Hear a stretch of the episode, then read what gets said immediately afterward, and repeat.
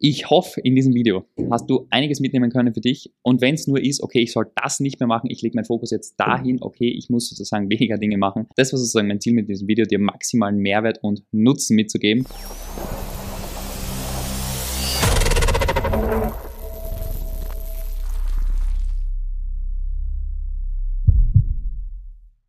Heute geht es um die sechs verschiedenen Möglichkeiten, wie man Kunden gewinnen kann die sechs verschiedenen Wege, über die man Interessenten generieren kann und was man heutzutage im Online-Marketing machen kann, um Kunden zu gewinnen. Aber nicht nur das, vor allem aber auch, worauf du deinen Fokus legen solltest, in welchem Stadion. Das heißt, es gibt verschiedene Stadien, in denen man sich als Unternehmer befinden kann und wir gehen durch, in welchem Stadium man sich auf welches Thema, welchen Bereich konzentrieren sollte und damit mehr Fokus schafft, mehr Effizienz schafft und damit sehr, sehr schnell auf die nächste Stufe kommt.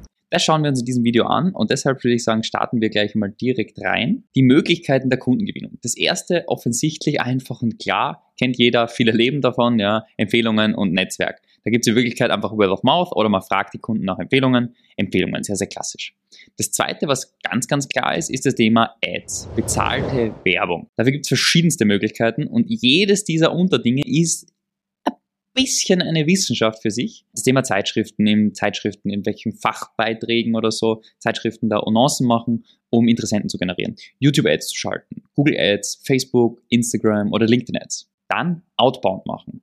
Outbound bedeutet einfach, wir sprechen Menschen, wir gehen proaktiv auf Menschen zu in unserer Zielgruppe und fragen sie, hey, habt ihr ein Thema? Das kann man über Direktansprache auf Events machen, man kann in lokale Läden eintreten, man kann Cold Calls machen, man kann Cold Mailing machen, man kann Social Media machen. Ja. Und ich möchte jetzt noch nicht auf die einzelnen Dinge eingehen, ob die gut sind, ob die effizient sind. Ich möchte nur mal die gesamten Möglichkeiten aufzeigen und diese mit dir kategorisieren, damit du einen klarsten möglichen Überblick hast.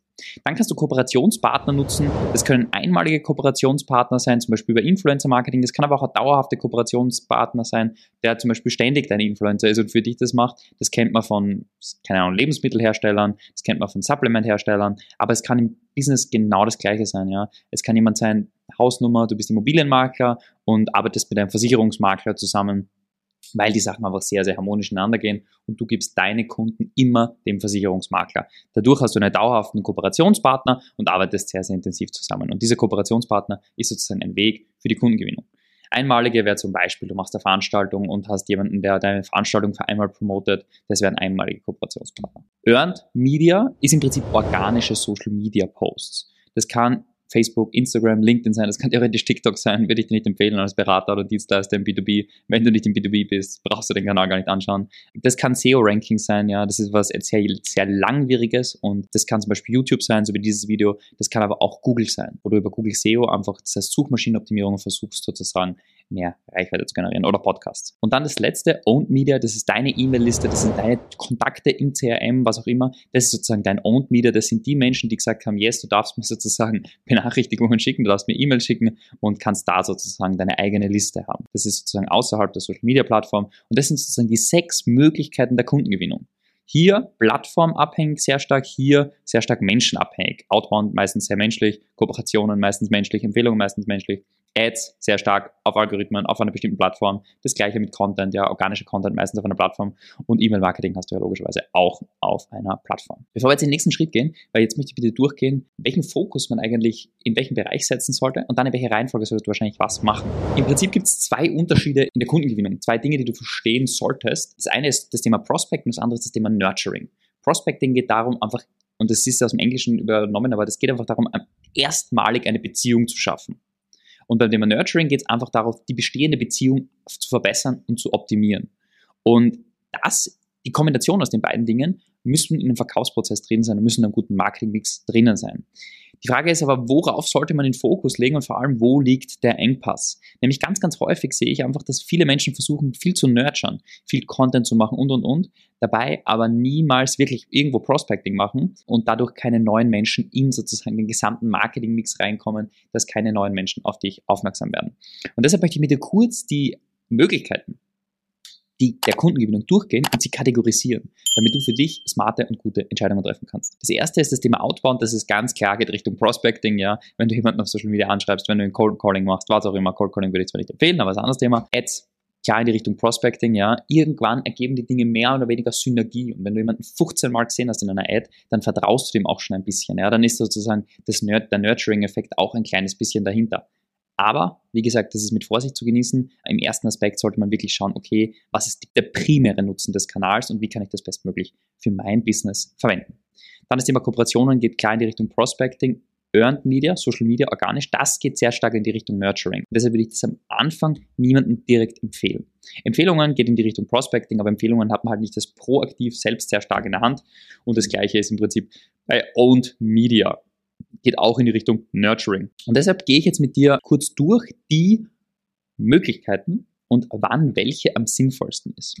Ich fange unten an. Empfehlungen kommen einfach immer passiv daher. Ja? Wenn du eine gute Dienstleistung erbringst, kommen einige Empfehlungen passiv daher. Du kannst aktiv danach fragen, aber das ist immer Zusatzbrot. Ja? Das ist niemals das, wovon dein Business abhängig sein sollte. Das ist niemals das im B2B-Segment, gerade als selbstständiger Berater, Agenturdienstleister, solltest du auf gar keinen Fall das als primären einzigen Weg haben, um Kunden zu gewinnen. Warum? Weil du es dann nicht selber in der Hand hast, bist nicht selbstbestimmt, hängst so ein bisschen bei deinen bestehenden Kunden sozusagen drinnen, bist zu stark abhängig von ihnen, kannst deine Preise nicht selber bestimmen und es hat auch ganz, ganz viele andere Nachteile, die ihnen wirkliches Hamsterrad führen.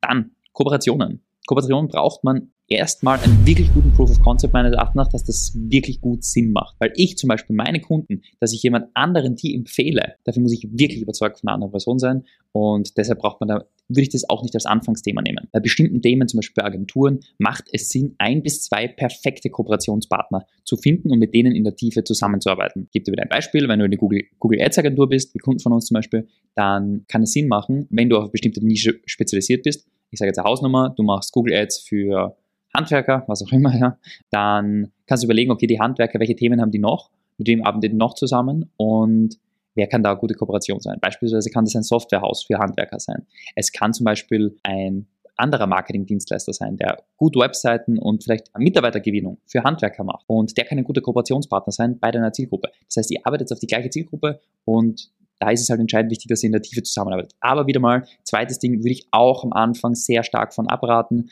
weil du dafür wirklich einen guten Proof of Concept brauchst und du willst nicht stark abhängig davon sein. Weil was du machst, was deine Kundengewinnung sozusagen dein Hauptstandbein ist, das möchtest du in der eigenen Verantwortung haben. Und deshalb Owned Media als nächstes, ja, das Thema E-Mail-Marketing, macht meines Erachtens nicht wirklich Sinn vor 300 steht da, wahrscheinlich 500 sogar, wahrscheinlich 500 bis 1000 Leads die du in deinem System hast, für E-Mail-Marketing nutzen kannst. Und dann solltest du wahrscheinlich maximal einmal pro Woche E-Mail schreiben. Das macht am Anfang nicht so viel Sinn. Später macht es sehr, sehr viel Sinn. Anfangs ist es nicht das richtige Vehikel für dein Wachstum in deinem Business. Das heißt, wenn du als Berater oder B2B-Dienstleister unter, ich sage jetzt mal 20, 30.000 Euro Monatsumsatz bist, ist es in der Regel, außer du hast wirklich eine große E-Mail-Liste, die aus der Vergangenheit einfach irgendwie entstanden ist, über Events und sonstige Dinge, dann kann es Sinn machen, ansonsten macht es in der Regel nicht viel Sinn, da viel Zeit zu investieren. Dann das Thema Earned Media. Ja, kann Sinn machen, zum Beispiel, wenn du auf LinkedIn deinen Hauptkanal nutzt, dann kann es Sinn machen, hier und da zu posten. Ist aber nicht dein primäre Kundengewinnungsstrategie und ist darf nicht zu viel deiner Zeit beanspruchen, weil Zeit ist am Ende des Tages immer der Engpass, ja. Und wenn du deine Zeit richtig investierst, dann macht das Sinn. Das heißt, wenn du auf einer Plattform 200 bis 300 Leute in deiner Zielgruppe hast, Follower bringen gar nichts, die müssen in deiner Zielgruppe sein im B2B-Segment. Wenn du das hast, macht es Sinn, häufiger Content zu posten. Davor würde ich es nicht empfehlen. Davor würde ich es nicht empfehlen, sondern den Fokus woanders hinlegen. Ads macht Sinn, wenn du 20.000 Euro monatlichen Profit machst und sozusagen einen funktionierenden Sales-Prozess hast, funktionierendes Earned Media hast einen funktionierenden Outbound-Prozess, mit dem du sozusagen den Message-Market-Fit geschafft hast. Das heißt, du kannst deine Zielgruppe proaktiv ansprechen und weißt, okay, x Prozent davon machen deinen Termin aus und schaffst sozusagen dort die Konvertierung. Wenn du das geschafft hast, und mindestens 20.000 Euro monatlichen Profit machst, dann kann es Sinn machen, Richtung Ads zu schauen, weil du halt dort wirklich konstant Geld ausgeben solltest und nicht einfach anfangen, jetzt gebe ich mal Geld aus, probiere 3.000 Euro und wenn es nichts wird, dann ist es nichts und dann höre ich wieder auf. Das ist nicht die Herangehensweise bei solchen Dingen. Die Herangehensweise ist, okay, du entscheidest dich für einen Kanal, bringst den gut zum Funktionieren, bis der funktioniert, gehst du nicht zur nächsten Sache. Du springst nicht zum nächsten Shiny Object, du springst nicht auf die nächste Idee auf, sondern du bringst den zum Funktionieren. Weil es ist niemals der Kanal, der nicht funktioniert, sondern du machst es noch nicht richtig. Und wenn ich das jetzt so klar sage, kann ich das zu mir in der Vergangenheit hundertmal deutlicher sagen. Ich habe früher einen Kanal ausprobiert, beispielsweise ich habe Cold Calls probiert eine Zeit lang, ja, und ich habe es nicht zum Funktionieren gebracht, innerhalb von zwei Wochen, drei Wochen. Und ich war zu ungeduldig. Und ich bin dann zum nächsten Ding gesprungen, weil ich sage, ah, funktioniert nicht. Es ist niemals der Kanal, der nicht funktioniert. Es gibt effizientere Wege, ja, und es gibt angenehmere Wege. Wir empfehlen zum Beispiel keine Cold Calls, weil du dabei so viel Kraft aufwenden musst, so viel Energie, es gibt so viel negatives Feedback und es gibt viel einfachere, schnellere und effizientere Wege. Aber es funktionieren, und das ist das Wichtige, funktioniert am Ende des Tages jeder. Du musst es nur richtig machen.